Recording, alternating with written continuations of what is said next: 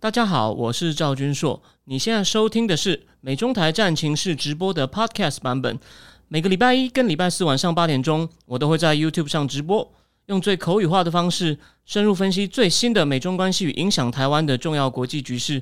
想要第一时间收看直播，记得在 YouTube 上搜寻并订阅我们的频道“美中台战情室”，也别忘了加入我们的 Telegram 群组，在我们直播与 Podcast 文字区都有连结，可以点进去哦。呃，各位美妆台战情室的观众朋友，大家好，欢迎收看今天第一百六十五集哦。呃，我是赵军说，今天呢，我要讲三个我认为相当重要的主题，而且呢，呃，我认为有有有一个是现在哦相当具有急迫性，而且是影响未来发展的。另外两个呢，哦一样很重要，当然它的那个冲击跟它的效应可能不会那么快浮现哦。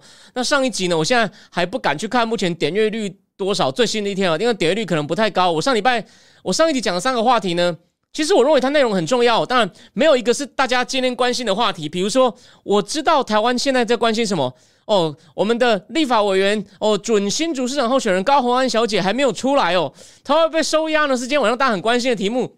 我们今天最后最后呢，会讲一讲那个他的办公室主任陈焕宇。我刚刚在一个群组里面看到一些哦有价值的讯息，虽然有点八卦，但那些价值是有价值。但是呢，那不会是我们的重点。但是我知道那是大家今天哦台湾也许关心政治的人最关心的话题，所以我们最后哦再来讲一下哦啊再来再来呢，我们照例呢要来一个开开场几分钟的，不是闲聊，要讲的还是一些蛮重要的事哦。第一就是呃大家知道我我不明讲哦，就是我基本上呢那个。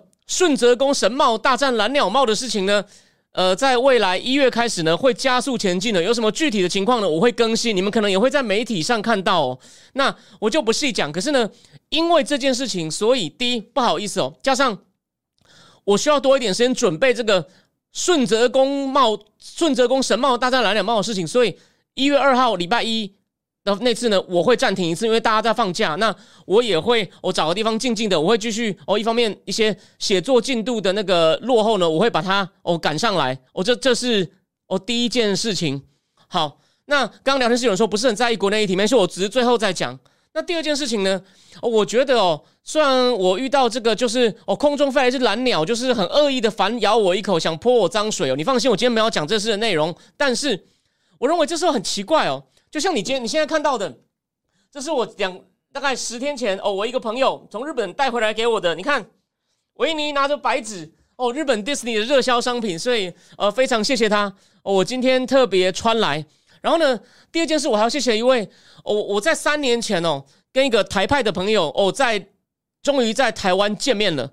他刚参加完吴一农在荣兴花园造势，我们就在我家附近的 bar 喝了一杯酒。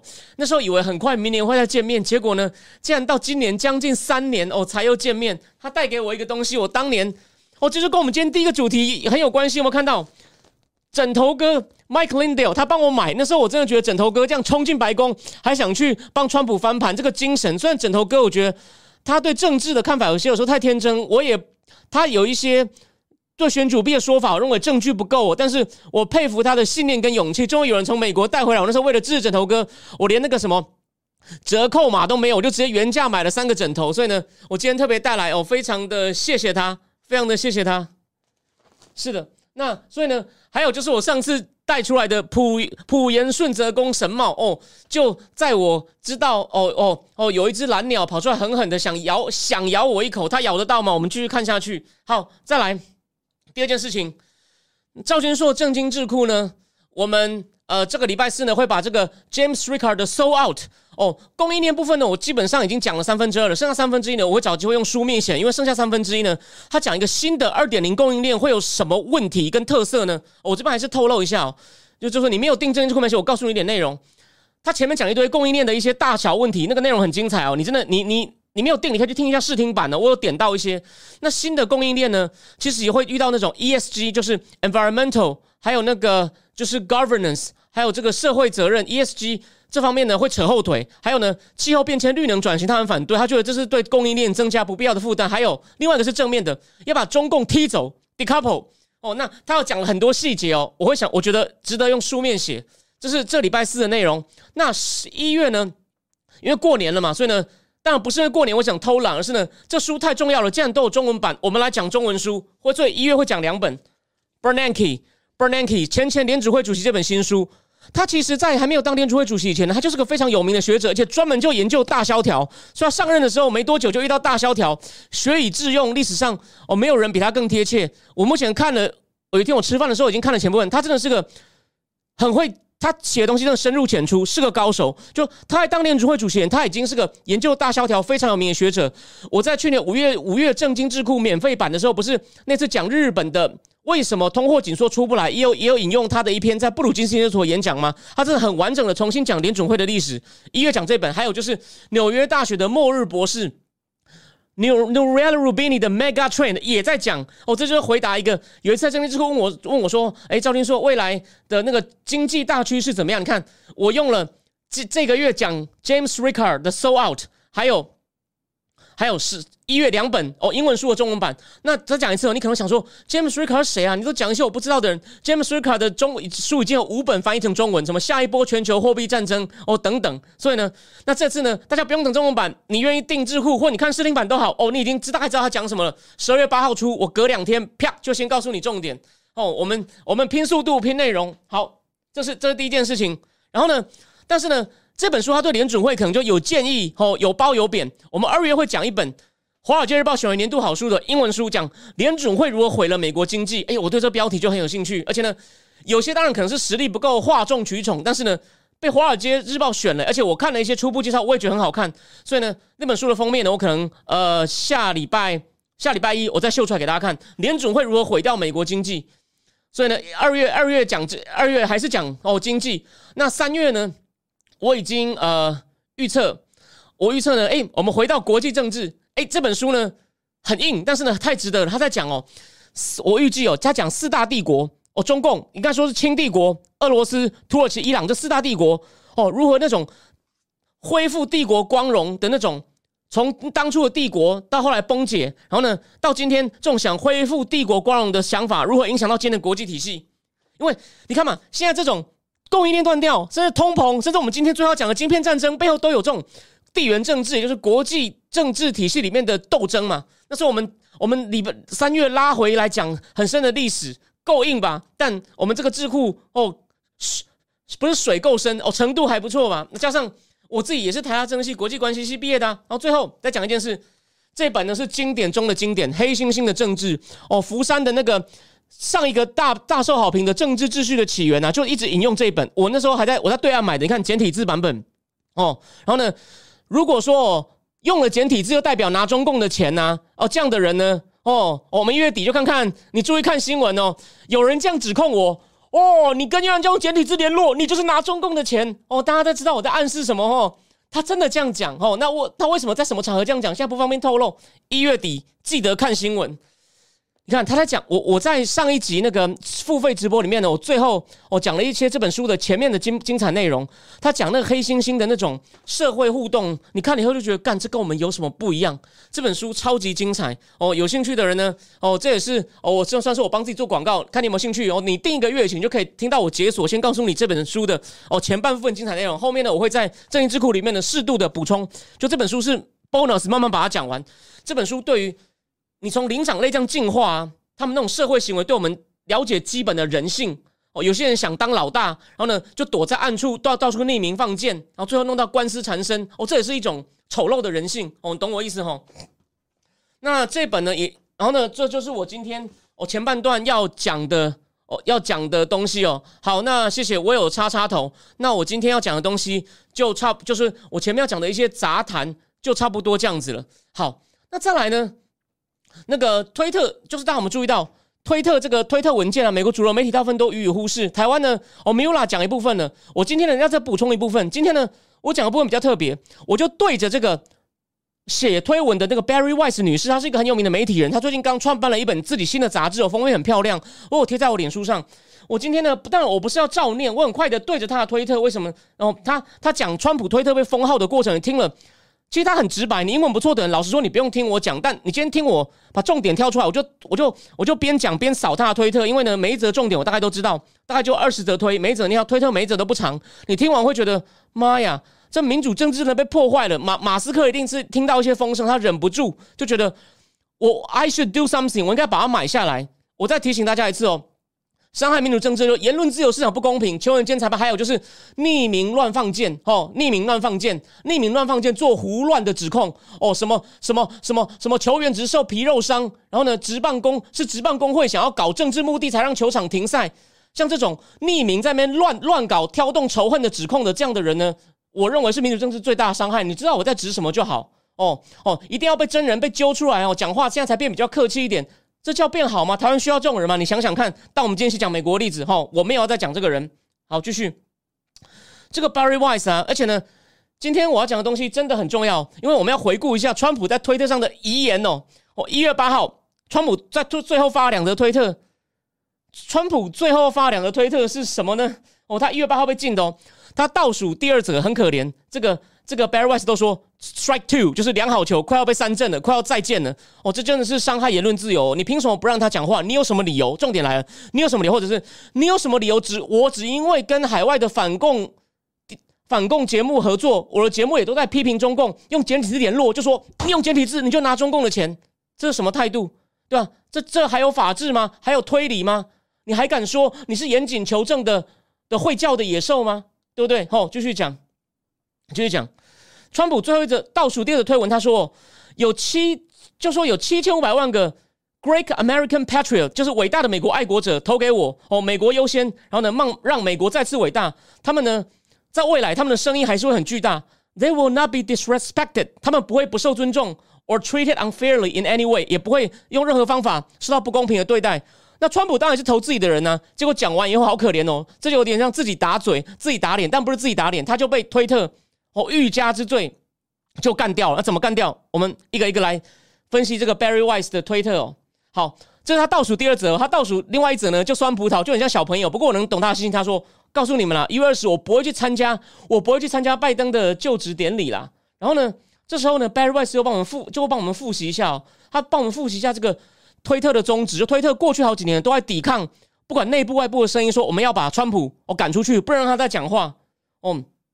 因为他认为啊，川普不管讲话你再不喜欢呢，这是一个重要资讯来源，他是美国总统诶，我们怎么可以轻易禁掉他呢？而且推特自己的官方宗旨就说，我们的任务就是要提供一个论坛，让人们都可以 be informed 得到资讯，而且呢，还有 engage their leader directly 直接跟领导人哦沟通就打交道哦，这是这是推特写的，二零一九年写的，推特的目标就是保护公众的权利哦，hear from their leader 从他们的领袖那边听到声音，而且呢 hold them to account。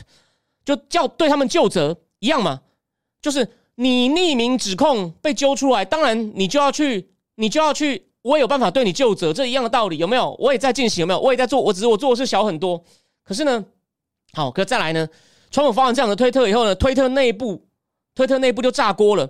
可是呢，Barry Weiss 先举一些内部的，就说川普这样讲了没什么问题的声音，就指他最后那个推文，然后有一个人从中国来，他就写说，他说我非常了解啊。你去 censorship 就是你去管制言论啊，会毁掉 public conversation，会毁掉公共论坛。就是你不能乱管制言论，这样话不能讲吼，这个公共讨论的品质就会受影响了。然后呢，可是呢，像这种声音是少数，在推特内部员工这个 Slack 的沟通频道上呢，很多员工都在靠腰说，这种这种这种这种这种人怎么不早点把他禁掉呢？这种人怎么不早点把他禁掉？然后再来，哦，在在在这个什么？这个，其实一月六号之后，就有推特员工哦开始组织起来，要求他们的老板哦把川普禁掉。所以就是就是就内部已经内部已经有这个有这个运动哦，然后再来，然然后再来，有一个人就说，有一个有一个内部员工，他就 Barry 就引用一个人，他说：“我们必须要做对的事，do the right thing。”就像那个加拿大那个 rapper。那个 Russell Peter do the right thing, be a man，有没有？啊，ban this account，把这个账号禁掉。然后呢，再来有一个人就说，非常明显，he is trying to thread the needle of incitement without violating the rule。就川普想要啊，暗中煽动，就是 incitement 就煽动，without violating rule。哦，想要规避我们的规则，哦，想要来阴的，哦，还是想还是想要煽动。有员工这样讲，结果呢，而且呢，在一月八号的下午呢，华盛顿华盛顿邮报哦，华盛顿邮报呢。就发了一个公开信，超过三百个推特员工联署，要求 Jack Dorsey 哦那个胡子怪，把川普就说我们要确我们要我们要就是要需要要求把川普禁掉。他觉得他们需要去确认哦，找就是去检查川普在这场拜登总新任后任总统拜登称之为这个起义哦造反的川普在里面的这个共谋哦，就说川普根本就是他想要推翻民主体制，推特员工这样看哦，再来，可是呢，推特员工被要求去检检视川普那个 Patriot 爱国者那个推文的员工呢，他看了以后呢，就说川普并没有违反推特的，他 didn't violate the policy，他说我们。我们很难说这个叫 incitement，这个很难叫煽动哦。有一个人这样写，然后呢，因为毕竟啊，他说很清楚啊，American Patriot 是是投给他的人，并不是在讲这个 terrorist，OK？哦，就是说他最后倒数第二则推文，那有另外一个推特员工同意，他说我们有我们没有没有办法把它看成 incitement 煽动。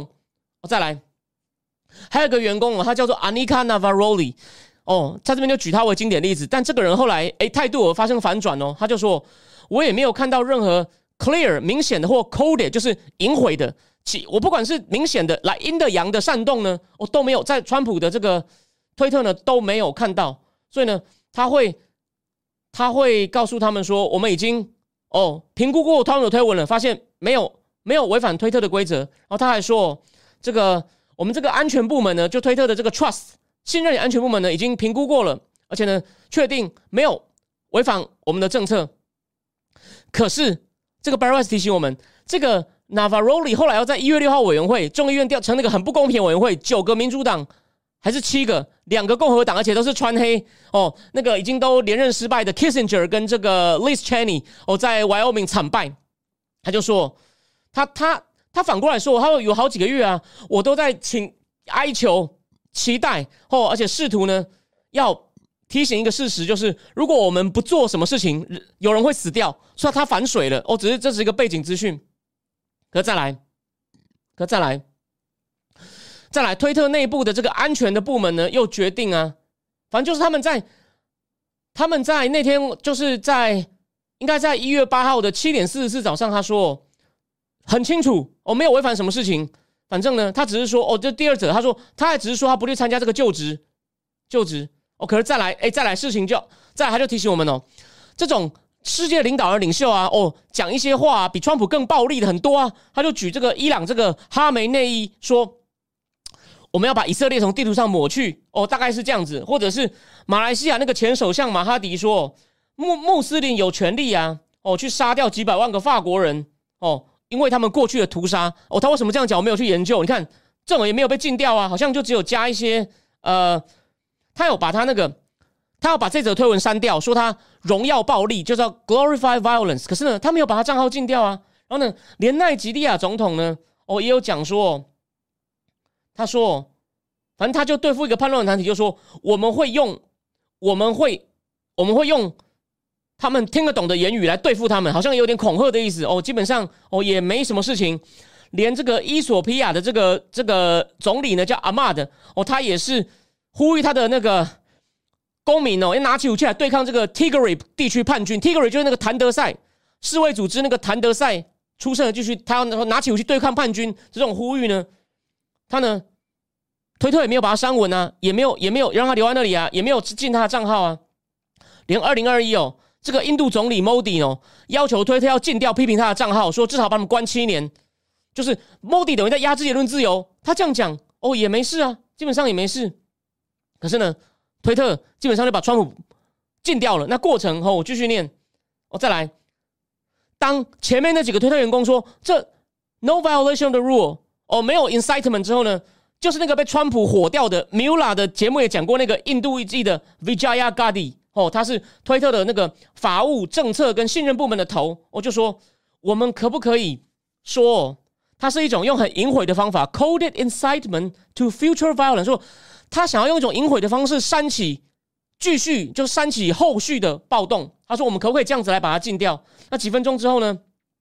那个推特员工他们在一个团队里面叫 Scaled Enforcement Team，就是加强加强执行小组呢，就就提议说，川普这个推特呢违反了就我刚讲的 Glorification of Violent Love Violence，就是你你把暴力美化了，你把暴力美化。如果你把 American Patriot 把它解释成他不是只投给他的人哦，是指。那些暴动者，就你美化这些暴动者，但其实川普那个推文是指说七千五百万个投给我的，你看他们开始巧立名目了，有没有巧立名目？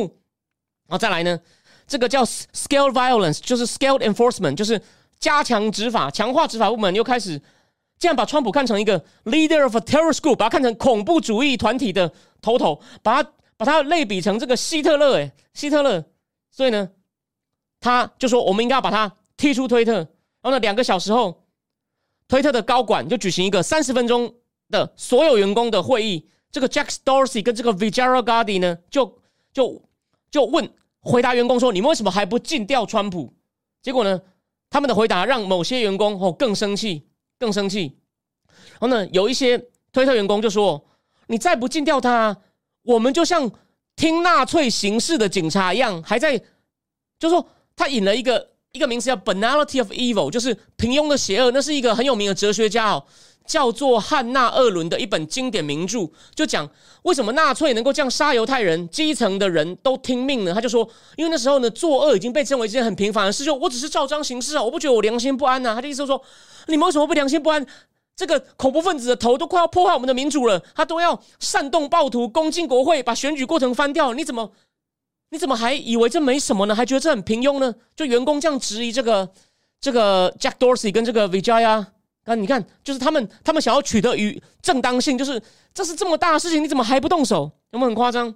然后那个 Dorsey 就要求啊，如果我们要禁他，我们要一个更简单的说法，我们我们不能够讲一大堆哦，无为 boy，就是讲一堆大道理，这样一般人会觉得我们是在就是欲加之罪。结果这时候那个也是一个恶名昭彰那个 E.O. Rose，也是一个头头，就说天哪，就说他该不会要我们想一个很简单的理由，然后公公诸于世吧？就是就他有点怕嘛，就是。我们现在就是想要内部内部解决，内部哦想一个哦荣耀荣耀暴力要把它斩掉。你这样要我们还要想一个说法，想一个简单的说法，让大家都听得懂。他想，天哪，那这样不是我们把内部的事情抖出来吗？所以他特别把这个 E.O. Rose，E.O. Rose 是这个对话里面很关键的一个推特的哦高管。然后呃哦这边停下，蜜老师林谦问了我一本书哦，Thomas Piketty 这个资本意识形态中文版刚出，我当初是三四二零一九去法国出差的时候，机场买了法文版原版哦。呃，林老师，我可能哎，照你这样讲，我可能在正经智库讲好吗？因为这个节目里面比较难讲这种大书。谢谢你提议。那我说那个四大帝国是我可能移到四月好了。我觉得 Piketty 这个很有意思，或者是我二月讲，二月讲，二月可能讲中文书好了，因为还在放假期。谢谢你的建议。好，我继续讲。然后呢，他们决定把川普进了以后呢，推特内部欢天喜地啊，S。ecstatic 就是爽啊爽啊，不是普通的爽啊。然后呢，还还互相恭喜啊，就是互相恭喜。他们就说，我们终于不用像打地鼠一样来对付川普的推文了。然后第二天呢，第二天呢，哦，员工就继续继续说，我们要来对付其他那些医疗假新闻的讯息，有关疫情的。所以重点是什么呢？重点就是后来你看，你觉得这样是对的吗？后来这个 Barry Weiss 的东西就不重要，重点什么呢？世界各国元首马克龙看不下去了，连很讨厌川普的梅克尔也说：“我这样对吗？”大家都快讲话了，你们怎么可以这样去对付一个哦美国元首呢？对啊，这是这是言论自由吗？所以你会看到内部这么的偏狭哦，就是你一定要公平让每个人发声。那如果川普真的违反了也没关系，他那篇我不刚刚不是仔细念过那篇推文，他讲了七千五百个爱国者只投给我的人，那不是指恐怖分子，就这样巧立一个名目，然后呢？就说你美化暴力，然后呢就把人家禁掉了，让他不能讲话，因为他在推特上非常有影响力啊。他拢他就固定可以跟，也好像他自己在跟你讲话，所以很多人喜欢上他推特就跟他讲话。你这样子就等于竞争就不公平啦，讯息传不出来，怎么怎么怎么做？哦，政治就众人之事啊！啊，就你把那个大家聚，等于像在一个虚拟空间里面聚在一起讨论，哦，凝结在一起，你不能你不喜欢他就说我不跟你讲，你美化暴力，你破坏民主，这样那这样的话。啊，不就变共产国家？所以你有没有想过？我觉得马斯克一定之前有听到风声，或有人告诉他，就是他觉得这样这样下去怎么行啊？这样我以前是左派，但现在左派变这样不行，我可能要暂时站到右派这边来做一些整顿。你看问题有多大？我所以我这边这边讲东西实在是很浅。老实说，你英文好的人可以继续看。可是呢，我不这样带着你念，你不知道那个情况有多烂，你就可以了解为什么 Elon Musk 要做这件事情。好，那再来，刚那个小珍珠问我说。前面讲到三四月大帝国书跟书名，呃，麻烦你能不能节目完后你上去留言，我再贴给你。不过这边我要跟有一个人留言，他叫做 Cart 啊啊啊 Frasa，他说有一个我连友，我知道你在讲，他说他很支持政治正确跟管制言论。我觉得他有一些他他觉得很正确，他自己也说他是某某法西斯嘛。我们我不就是他我的连友，我才帮他讲话哦。他曾经去骂过 Zuckerberg 说。我很讨厌川普，但你也不是什么好东西哦。你管制言论也有问题。我贴这个推特管制言论文，他有来按个赞说哦一样脏。我觉得他是就事论事，至少是我尊重的左派。虽然有一些事情我们意见并不同，但是我觉得还好，我供你参考。他也认为这是不对的，就是 you are no better。他对他就去推特去 Mark Zuckerberg 的脸书那边骂他说你怎么可以这样乱禁人家言论？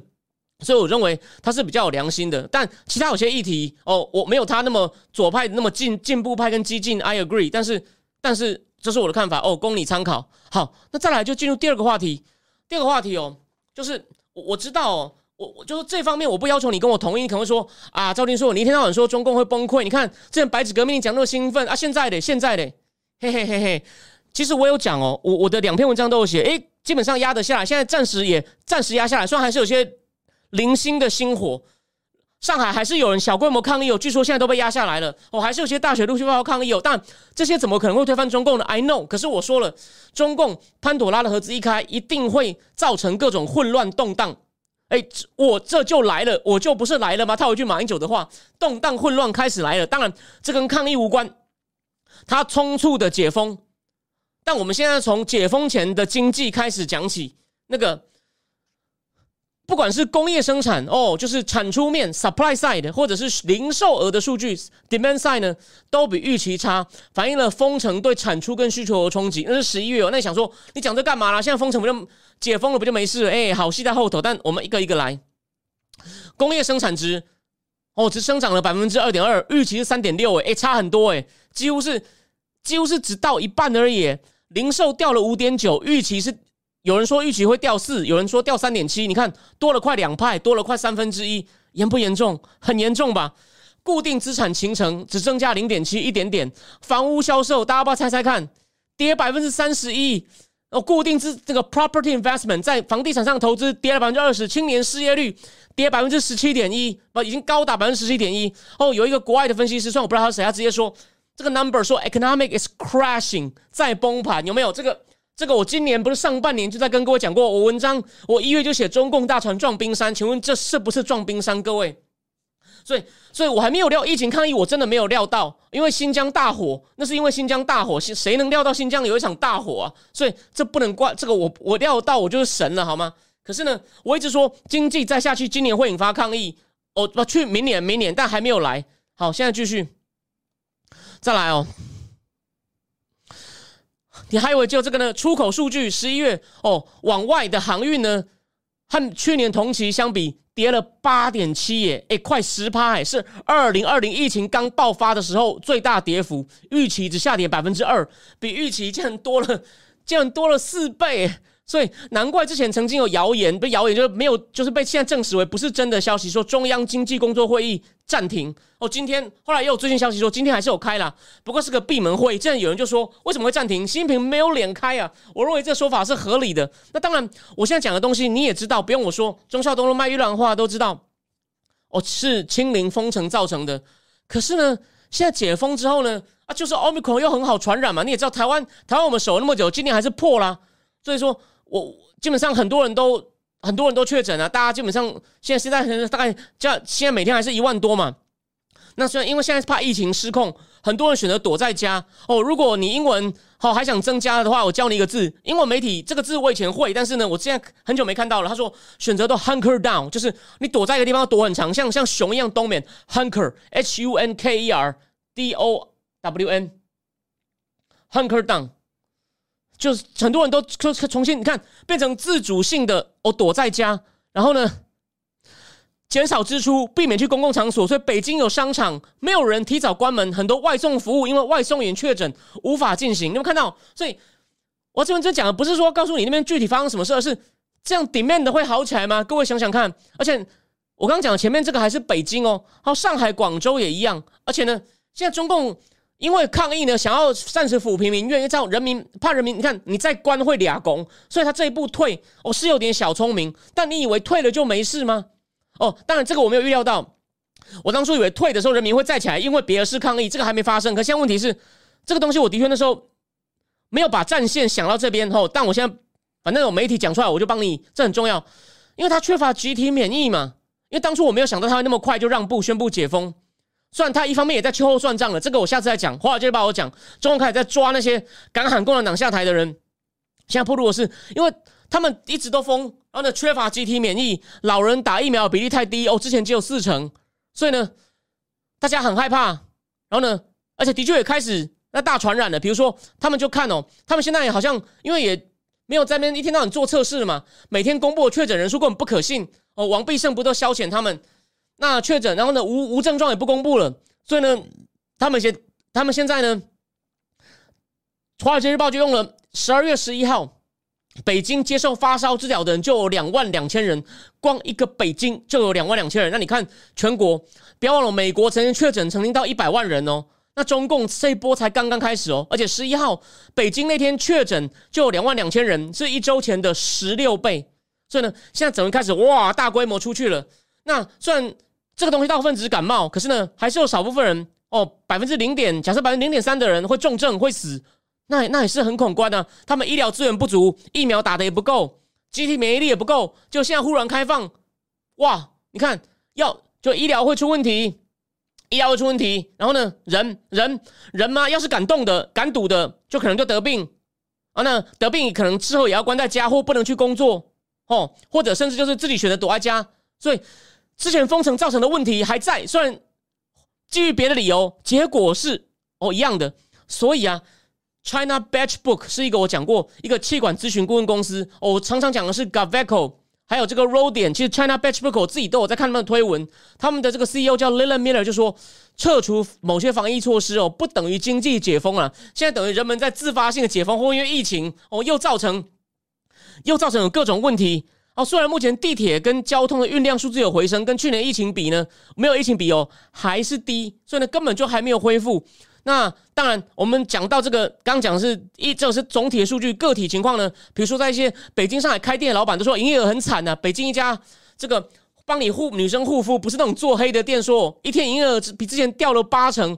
上海一家奶昔店的老板说，上个月营业额掉了三分之一。他本来有七家店，因为疫情这样已经关了两家，明年也不打算展店。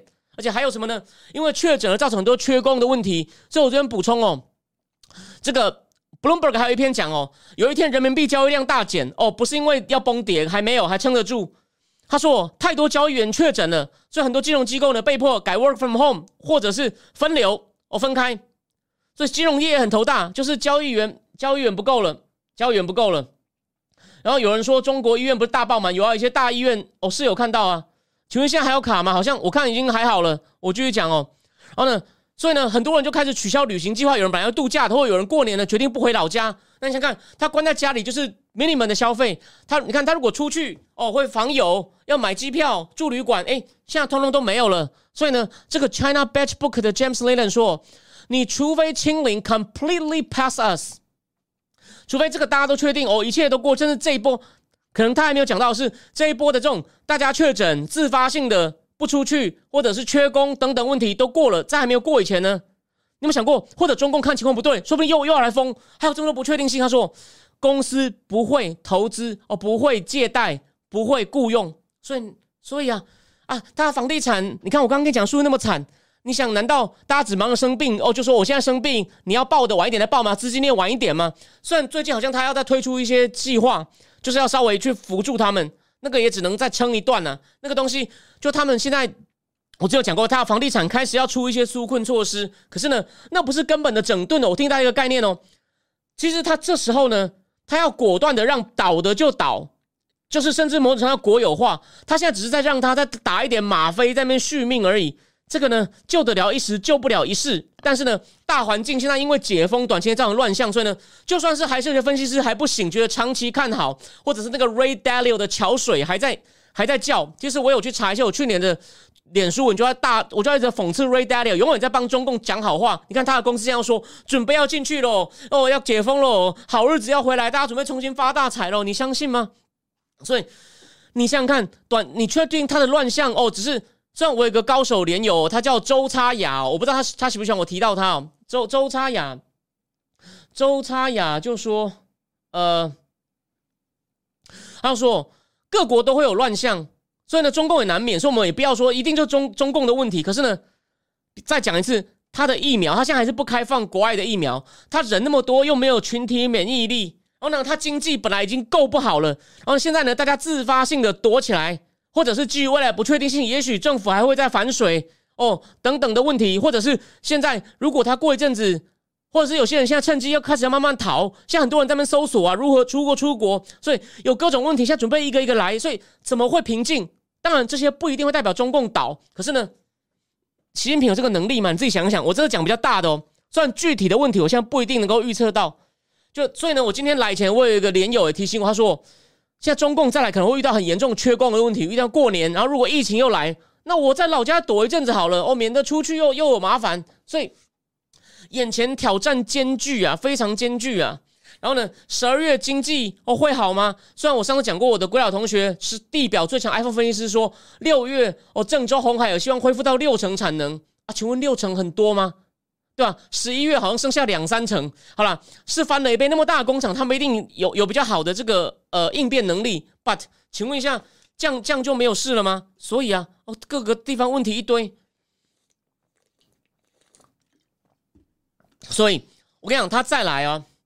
那种缺工、医疗体系真乱象，两个小时都要火化什么的，一定会有新一波的民怨。虽然这不一定是中共害的，可是你想看，你没有办法医，或你只能躲在家，请问你的生活会变好吗？经济会因此而变好吗？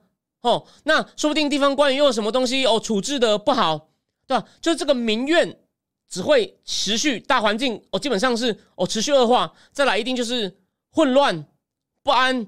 不确定哦，个体是这样，我刚刚讲了嘛，公司也不敢投资，所以呢，经济的癌症哦继续蔓延，所以呢，好戏在后头，你们你们等一下，你们等一下。然后有人说，我听说京东现在可以买到 BNT 做的疫情感冒药，好像卖两千多人民币，现在快消感冒，你看对吧？也缺药品啊，你你这不代表你会站起来反抗，但列送哦，你懂我意思吗？民怨还在累积。慢慢来，你要给他时间。我要提醒啊，你不可能叫一个当太监三十年的人一夜之间变成加藤鹰，这概念很重要。但是不好的东西持续在放大蔓延。那我我今天也不是空谈，我前面告诉你那些数据直接被外国的观察家认为是 crashing。所以呢，好戏在后头，大家等着看。我相信我一二月一定会在某一集哦，或者定期会回来谈这个主题，帮大家更新一些数据。好，那最后呢，来讲一个长期有意义的话题哦。我相信不少人已经看过我最新一篇正经知乎那个有大放送、免费看五小时那篇，大概快七千字的晶片战争，那是讲落后者联盟。哎，我漏了一个，上次是讲中国中共，中共是最惨的，现在被怎么样突围，打游击战，突对付川普、拜登联手狂轰滥炸他，还有。日本跟印度怎么追上？日本跟印度部分呢？我还是都开免费的哦，你还没看的，欢迎去看。你绝对看得到日本跟印度想想干嘛？那是我最及时的资讯，虽然不够深，但是呢，你绝对看得到大轮廓，就他们怎么追赶。今天讲欧洲，今天要讲，今天要讲欧洲的晶片业，我怎么追赶晶片战争的这个欧洲篇。那大家等我一下哦。那个，然后还有人说，有人叫外面要等五十分钟以上，说开放前都餐厅不开放，那种只要确诊根本就停业休息。对啊，他自发性的。对吧？他现在虽然不封不封城、不封场所、不封小区，可是呢，他还是只能自己在家里休养啊。然后还有一个人看，他说看澳洲 YouTuber，我知道澳洲有几个有名 YouTuber 说，跟澳洲价格比起来已经是半价了。澳洲有多人嫌两千多人民币贵。OK，谢谢你。那我们先，我们先给大家，哎呀，我刚刚忘了换主题，晶片战争欧洲篇。我们我们现在再给大家看一个图哦，你看哦，这是欧洲的，目前跟这个就是供应链上有关系的。你看这不同颜色代表不同的哦，这个粉红色呢是代表化学跟材料，哎，你看欧洲点还蛮多的。那零组件哦，蓝色的蓝色的比较少，有没有看到欧洲蓝色比较少哦？有些可能在德国哦，在英国还有就一点点哦，英国德国有。那荷兰有没有这个艾斯摩尔？大家一定知道嘛，晶片制造的这哎怎么还有？我等一下会讲，我还有几家跟跟这个晶片制造的设备哦。那真正制造晶片的呢？哎，其实这个点也还不少，就是一些欧洲的工厂，粉红色的。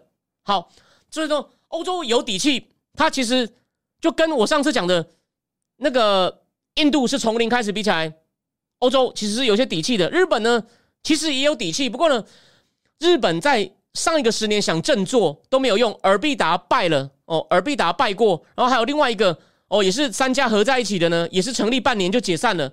那欧洲呢？它现在这些东西呢，能不能大家群策群力动起来呢？我们今天最后一部分呢，来仔细讲一讲哦这个故事。那这些点的意义呢？等下呢，有些厂商名称呢，就会开始一个一个一个，就会开始一个一个点到。好，我们现在就进入那个欧洲晶片战争欧洲篇。那这个是《金融时报》的一个专题哦。那个专题第一，他讲到了一家公司，就是这个。蔡司，大家一定听过蔡司嘛？蔡司的镜片，你不要以为蔡司只是做眼镜的哦。蔡司所在地是一个，它有个叫蔡司 SMT 公司，这个叫八千人的德国小镇，叫做 Baden-Württemberg。那他做的镜片呢，是提供给光刻机的艾斯摩尔 ASML 那个叫做 EUV，就是极端超，叫做 Extreme Extreme Ultraviolet，就是极端超极端怎么？极端超紫外线机，好的那个光刻机、曝光机的那个镜片是由蔡司做的。那当然，艾斯摩尔是蔡司重要的客户。没有蔡司的话呢，这个 EUV 机器 Extreme Ultraviolet 这个曝光机呢，艾斯摩尔就做不出来。如果艾斯摩尔做不出 EUV 呢，台积电也不用生产出那些哦人工智慧啊、自驾车啊、量子计算的晶片呢，也就做不出来。所以呢，你就知道蔡司有多重要。这个而且最重要。它不像石油有很多国家产，其他手机有苹果做哦，有有有 Google 做，那有三星做，有华为做，就独此一家，别无分号。所以欧洲呢，它的一个加压压箱底或者是传家宝呢，就是制造高阶晶片的设备哦。欧洲还有一些优势，可是它怎么样在这个晶片战争中也开始哦往前冲呢？第一。这个去全去年哦，全球半导体的产值总共已经突破了五千亿美金哦。麦肯锡估计到下一个十年，二零三零年代会超过一兆美金。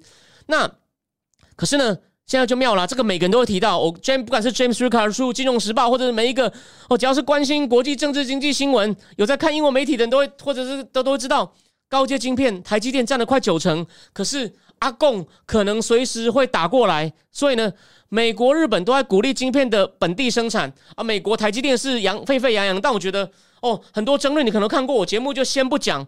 那日本哦，我我这我那个正经智库那篇文章也讲到了，日本那台积电也要在九州设厂了嘛。那欧洲现在不想甩在后头啊，这今年这个欧盟委员会 European Commission 呢，已经拨款了四百三十亿美金，想要吸引厂商，而且不止哦。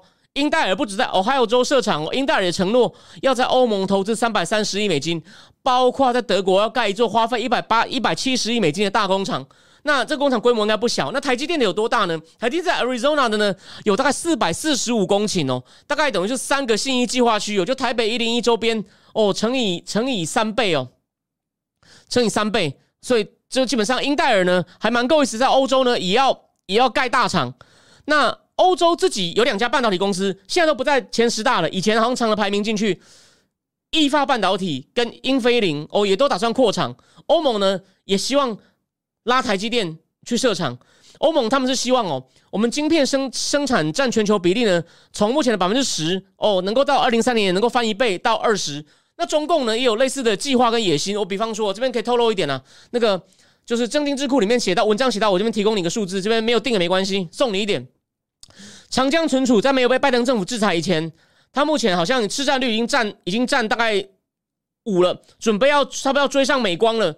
它本来打算在二零二五呢要翻到十四趴，现在呢被这样制裁以后呢，它那些高阶的 NAND 快闪记忆体晶片都做不出来，所以呢，还预测现在到二零二五呢，可能只会从五趴涨到六趴。就是呢，你的你回家做梦吧，你梦里什么都有。你现在呢高阶的 NAND 记忆体晶片的设备都不卖你，美国人不能去自己想办法。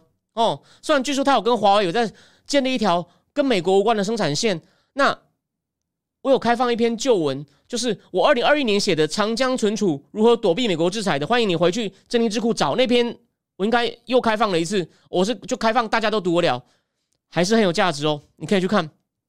可是呢，他说欧洲提升市占率还是小事哦，他们真正现在急的是什么？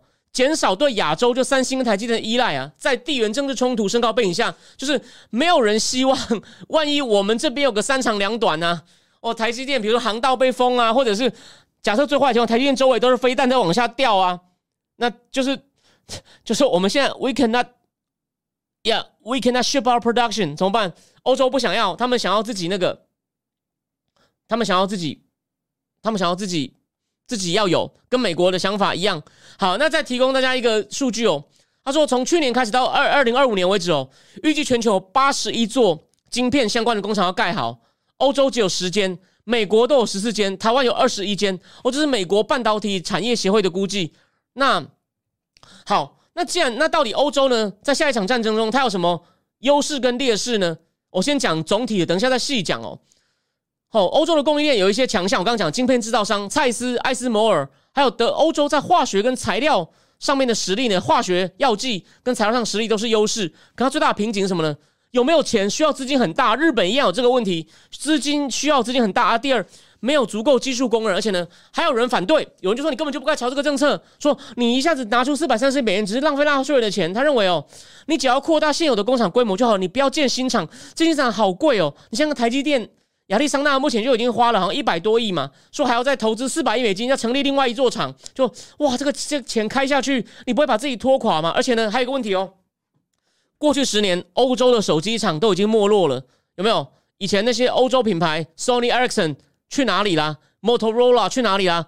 欧洲手手机厂哦都没落了，所以呢，你做好晶片，你的本地没有客户买啊，而且还有个最严重的，这是业内的东西，当然我们讲一些大概，七纳米以下的晶片设计。欧洲没有人会，好惨！你看它落后太久了。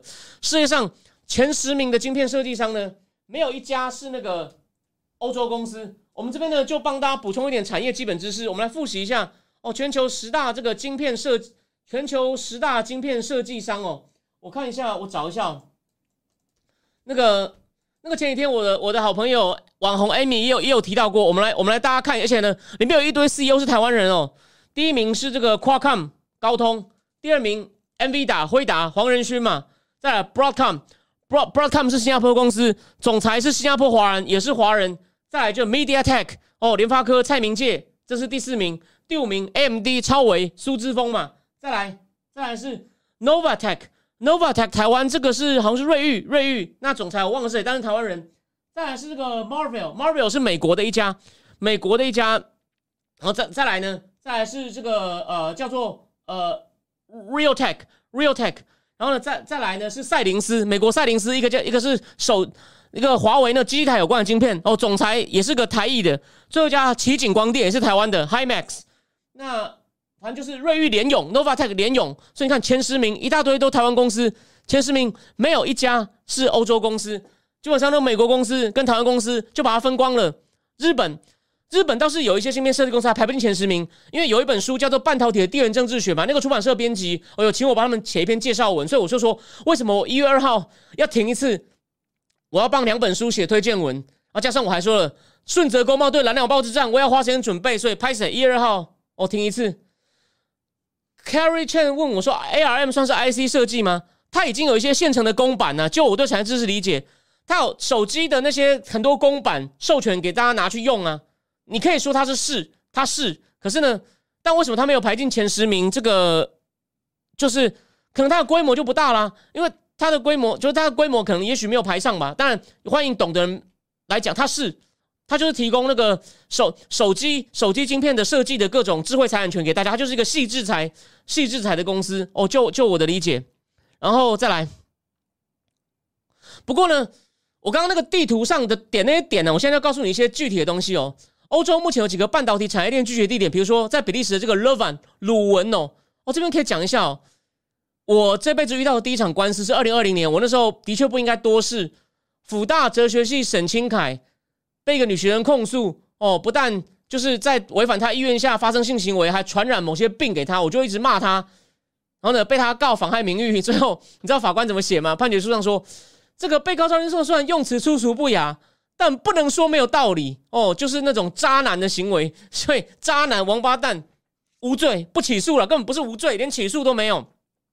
他就是比利时鲁文大学的博博士 Levin，还有德国的 Dresden，德国两大投资银行嘛，德意志银行 Deutsche Bank 跟 Dresden 银行，还有法国那个格诺伯勒 Gnoble Gnoble 哦，这些呢是一些半导体产业链，就是那些点上面哦，附近有些比较多相关的工厂，但是它晶片设计跟制造晶片能力还很缺乏，但这些都需要资金啊。台积电今年资本支出是三百六十亿美金哦，南海砸大钱，中共不是刚说要丢出一万兆人民币吗？我脸上一贴，大家都来笑。那好，那再来我们就看看《金融时报》当然会遇到业界大咖嘛，欧洲的龙头其中之一，易发半导体总裁 John Mark Shahey 他说。有这个欧洲芯片法呢，是很好的工具，让欧洲跟世界各地一样，都有类似的诱因来鼓励厂商。我想办法，就是在继续往供应链上建立新的厂，让供应链更齐全，本地就有供应链，不要不要靠亚洲哦，不要靠台湾，不要靠南韩。可是呢，一发半导体呢，都成供应一些汽车或者是其他工业市场，这是已经算成熟制成熟制成哦。比如说，再透露一点啦，中芯中芯国际呢，它目前的技术呢，能生产到。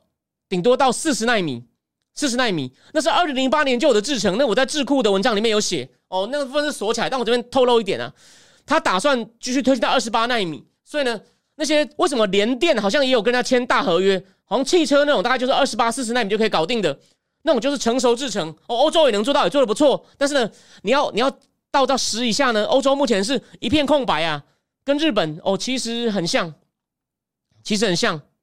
然后呢？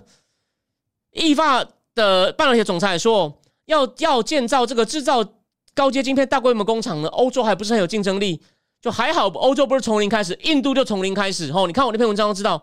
哦，除了蔡司以外呢，德国还有一家叫做 Trump，Trump 就是跟川普一模一样。这五只最后加个 F 哦，Trump 呢，它是制造这个，就是我刚刚讲的这个 EUV 机器，Extreme Ultraviolet。”曝光机，艾斯摩尔的 EUV 机器的镭射的一家顶尖厂商，这家机器做镭射呢，它可以，它能制造出温度高达二十二万度的电浆，来让这个曝光机呢射出它要的镭射光，二十二万度，这比太阳表面还热四倍。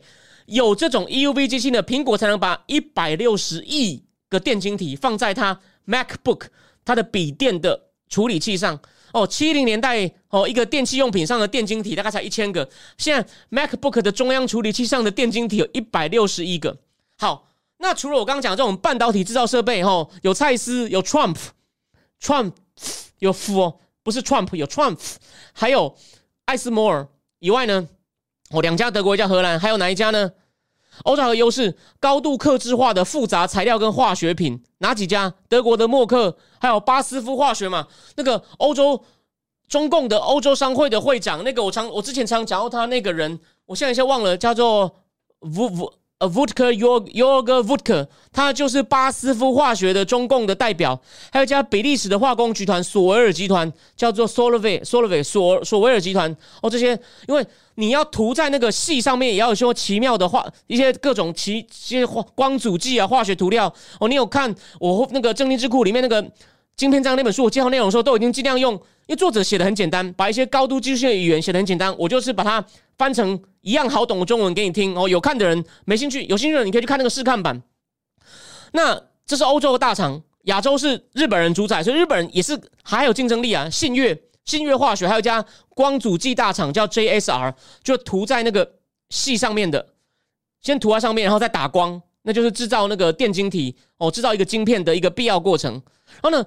还有一家叫世界顶尖的研究中心，它简称叫 IEMC 哦，它是一家纳米科技研究中心，在布鲁塞尔近郊。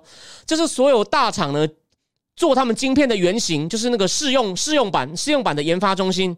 然后呢，德国还有个有一个研发中心叫做 Frau Frauhofer Fraunhofer Frauhofer Institute。然后在法国一家叫 CACER。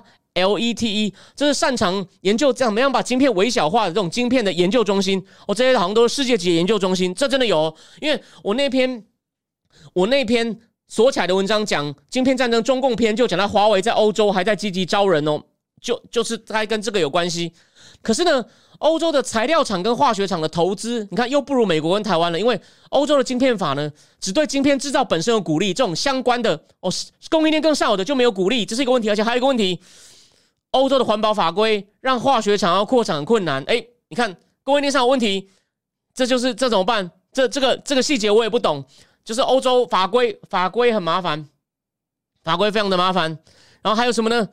欧洲的能源危机让能源价格升高，所以现在欧洲很多化学厂因为能源太贵了，都关闭部分工厂或暂停生产部分产品。有啊，我之前讲欧洲那那几点击率也很低嘛，因为大家对欧洲没兴趣。那时候欧洲的大化学厂都说，你要是天然气，你不能跟普丁不买啊，你不买我们就嗝屁啦。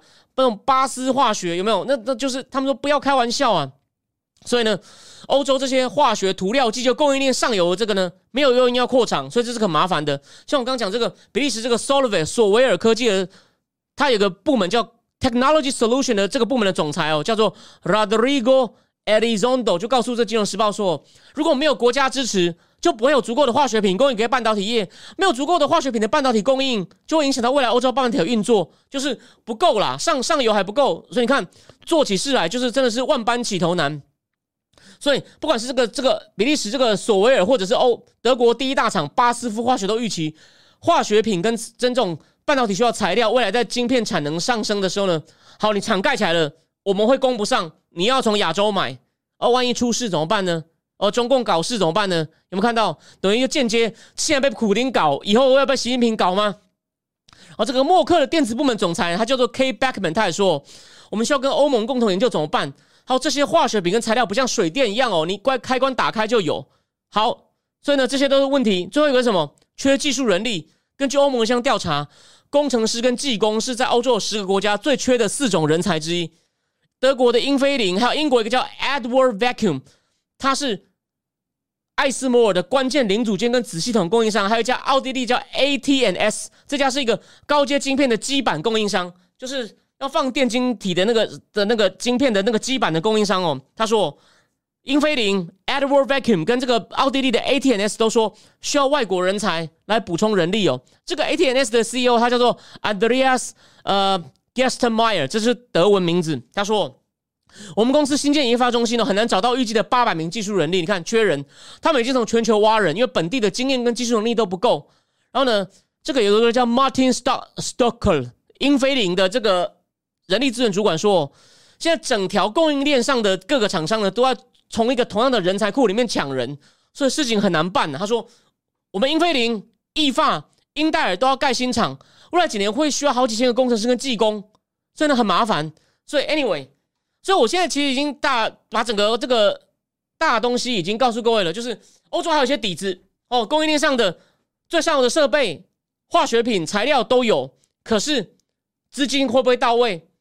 欧欧洲未来几年经济不好哦，还有欧欧战争还没有打完哦。根据是那个经济学人去访问一些访问一些那个什么专家的意见，他们认为至少会打到明年下半年哦，明年哦。所以呢，还有能源危机、通膨还没有结束后，我们再来的正经智库会读书，我们会读一些大大师，就是大师级当代顶尖人物的分析，看看这些通通膨等等问题到底什么时候会解决。所以欧洲的经济不会那么。不会那么好，所以有没有那么多钱来？哦，意大利到现在债务危机还很高哦，你们能够拿得出钱来吗？第二，哦，人才有没有那么多钱来盖厂，或者是提供材料厂、化学厂继续扩张？然后呢，哦，第三，人才够不够？法规能不能松绑？还有晶片设计人才有没有？哦，都是问题，所以呢，还是有很多洞。所以呢，到底欧洲能不能急起直追？可以看，不过呢。它跟日本一样了，都有一些底子。那日本部分的那本《晶片战争的地缘政治学》，我先讲哦。它前半段是讲全世界的，就是类似也是讲供应链的概况。哎，后面就聚焦到日本，所以我觉得还是很有价值。日本也是有些底子，可是呢也有很多挑战。那本书的介绍呢，我会在一两个礼拜内把它写出来。所以为什么一月二号哦会会停一次？好，那那个最后，那最后再讲一件事情哦。我说了印这个这个。我我们来看一个东西哦，诶，这个中印又发生小规模冲突，它这次发生在发生在这里，Arunachal Pradesh。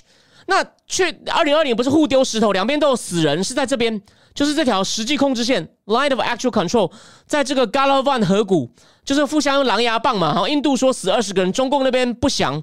可是哦，我看到目前专家这次的冲突呢，只有人受伤。很快就 de-escalate，大家就降低降温。可是呢，他说这边的印度兵力不足，所以我要讲的是这件事。其实虽然大家都爆了，其实不是那么严重。但重点是什么？还有那种中共的红媒哦，挺挺看世界在讲说，哇，你们怕我们石油美金的，就叫印度人来搞事了。哦，我们去我们去沙特谈成石油美金。我跟你讲，第一还没，虽然他可能有在在提议，虽然我说从经济上来说，石油美金对中共也不是更好，不过呢，他就想挖美金抢，中共现在就想破坏美国了。他不一定想马上，他也没有那能力扳倒你。可是呢，我能够戳你一刀就戳你一刀，就很像我说有蓝鸟冒想以为用泼脏水我就会退，那是不可能的哦。你放心，他呢？他就现在故意就就想要反怪成印度，你看到他对台湾的商品开始进出口，一方面扰乱台湾民心，又在那闹起来。嘉德凤梨酥有没有水产不能过去，让台湾掀起一些又又看在骂说民党政府无能，要掀起你一番内乱。他就是，所以我讲了嘛，我认为在中共还没有到，因为不管是疫情也好，或经济真的是救不起来，变成各地到处都是抗议，将死未死不可说之前，他不会轻易动武，他就是一直搞事。这我有没有讲过？我讲过好几次吧，有没有开始？但具体怎么搞，不是我那么快能预测到的。这边就给你小搞一点事情，然后呢，让大家注意一下。对台湾呢，哦，又继续弄乱你，所以不要在那边乱扯，跟沙特有关系，那就是你就是中共在挑衅，他就故意往那边冲，然后印度印度的印度的人好像就打地鼠一样，把他们这样子弄回去，就是不要闹事。他就是故意就想要吸一下眼睛，但他他也许背后不一定有什么宏大目的，反正就是。先做一些小动作，看他怎么反应。如果没什么反应，哦，过一阵没事，也许再搞一个更大的。习近平看他连在 G 二零都要把杜鲁道叫过来教训一下啊，就不合适啊！你怎么把我们讲话泄露给媒体了呢？要重新建立一个环境，有没有？所以说，对吧？没有，我先说明一下，聊天室有人说石油人民币那件事还没谈成，就在伊朗 K 笑，是因为他好像同意有沙特阿拉伯跟伊朗有三个岛有主权争议，他好像。在一个协议里面签署，就同意沙拉伯对那三沙特阿伯对三个岛的主权。伊朗想妈的，我们的地你不是我铁杆吗？这样，那我也来支持台湾独立好了。伊朗只是故意警告他一下，说你不要为了想要拉拢沙特阿伯，就连我的我伊朗的地都让给他。你混蛋！我们什叶派哪是你能够这样欺负那些桑尼派跟美国勾结的腐败王室好吗？对对，伊朗人来说，哦，中东政治有机会我们再来讲专题。有虽然我认为台湾兴趣不高，但我觉得你要了解全球政治大棋盘，你必须要了解。就是中东的一些情况，还有中共、美国、俄罗斯，甚至土耳其在里面哦，怎么样搏？这是个很大的问题。所以呢，这是个小洞。真的看到中共又开始密集搞事，不是有一天中共的很多轰炸机史上最多靠近台湾海峡吗？这些事情不会停的啦。反正呢，他就是内部问题一团乱，他外面也就先搞一点事。如果就说，如果人家不理他就算了哦。如果搞大了，他就可以说哇，我们现在国家有难，大家不要闹，大家不要闹。所以呢，一步一步来，他也不能一下搞太大，他等一下收不了场。你懂我意思吗？他不能一下搞太大，收不了场。可是呢，他就是一先试，先试试一下，看一下反应。我认为他会持续降，因为他还是想要继续建立说，我们国内只是有点小问题，我们呢就是大国只要崛起，东升东升西降。我认为，因为拜，你看，而且。不要忘了，布林肯都要去了。你看，美国又来朝拜了，他会制造这种印象。虽然我也不觉得布林肯是去朝拜，但是呢，他为了化解冲突，一定要跟中国达成协议。中国就你看，我们就是大国，美国来求我们，他会这样子去，他会这样子去哦，去愚弄他的人民。然后呢，各地呢多少搞一些事，让他觉得哎，我们国家还是很有利。你看，印度人，印度人也怕我们很快就降低冲突。台湾被我们搞得民不聊生哦。你看，民进党政府无能。他就是，反正就是持续每个底下的单位都会持续这样搞事哦。那上层也都准许，就是说上层要发动的大动作，他们可能还在评估。但是呢，中层的人他们也知道上层就想看这些，所以未来那上层也很高兴啊。诶，有这种事情就是搞得好，可以分散焦点；啊，搞不好就装没这回事。他哪一次不是这样？没有没有效果，对吧？没有效果就算了嘛。所以 anyway，这个基本格局哦，大家。因为他现在的官员就是以讨好上层为主，所以你不用你不用去，一定会期待有更多更多这样的事情。好，最后再讲一件事哦，我不知道有没有新闻哦，反正高鸿安报出来了没？有人认为他会被收押，大家那边赌哦。那这个他就跟这办公室主任陈焕宇呢，在台大当很久职业学生哦。我今天看到一个很好笑的说法，有人说 他的表弟哦，呃，是就是有一个人，他一九七八年在念，他一九七八年生，他在念大学的时候，陈冠宇就在大学里面，他换过好几个系，陈焕宇。高鸿安办公室主任到他的表弟一九八三年进了台大，发现陈焕宇还在选学生会长，所以他当很久的学生，然后现在之前在当那种网络打网络战的人，他这次呢，高安想要都推到他头上，但是那个民众党那个主北党部的林冠年就说：“我很同情我的学长哦，你千万不要吞了，你一定要，你不要把老板推到你就认了。”林林冠年，我在二零一九年见过他一次哦，那时候他说在搞太阳能，我不知道后来就加入民众党。林冠年也很火，所以你看高小姐对人刻薄，现在就被被被人家都找到机会就反咬你，所以他真的要哦自己好好哦反省一下哦。那这个东西我觉得蛮有意思的，反正未来一年哦，各种小人都会很多做的事情都会现形哦，我有这种感觉。那我们就慢慢看，跟我有关的呢，你之后也会也会看到哦。好。那今天不知不觉已经九点零五分了。好，那谢谢不喜欢算观众跟之前比真的有在下跌，所以呢，我会再想办法摸索一下到底大家想看什么。我希望能够多一点人看，但是呢，就算没有也没也，我就说这并不是我最主要的目标，但我还是希望哦有多一点的人来看，好吗？那今天是今天是礼拜四，下礼拜一会讲什么？我要再我要再观察，我要再观察，那说不定。但我觉得晶片很重要，这个长期的话题就是我们这节目一直有在跟进，我相信你有看到。那下礼拜四就是付费直播，当然在下下礼拜呢，年终回顾了。其实华尔街已经有把今年他每个月报道的大事呢都已经列出来了，我觉得很有趣。我们来挑一些做一些回顾，回顾以后呢，一起在做展望，就很像我去年不是带大家读那个 Eurasia Group 的十大风险分析吗？你回头看去年二零二一年底写的二零二零二二零二零的十大风险，它十个里面居然中了大概七个，我认为相当厉害哦，哦。好，那原则上就讲到这里哦，非常谢谢大家的收看，我们就下礼拜一再见了，晚安。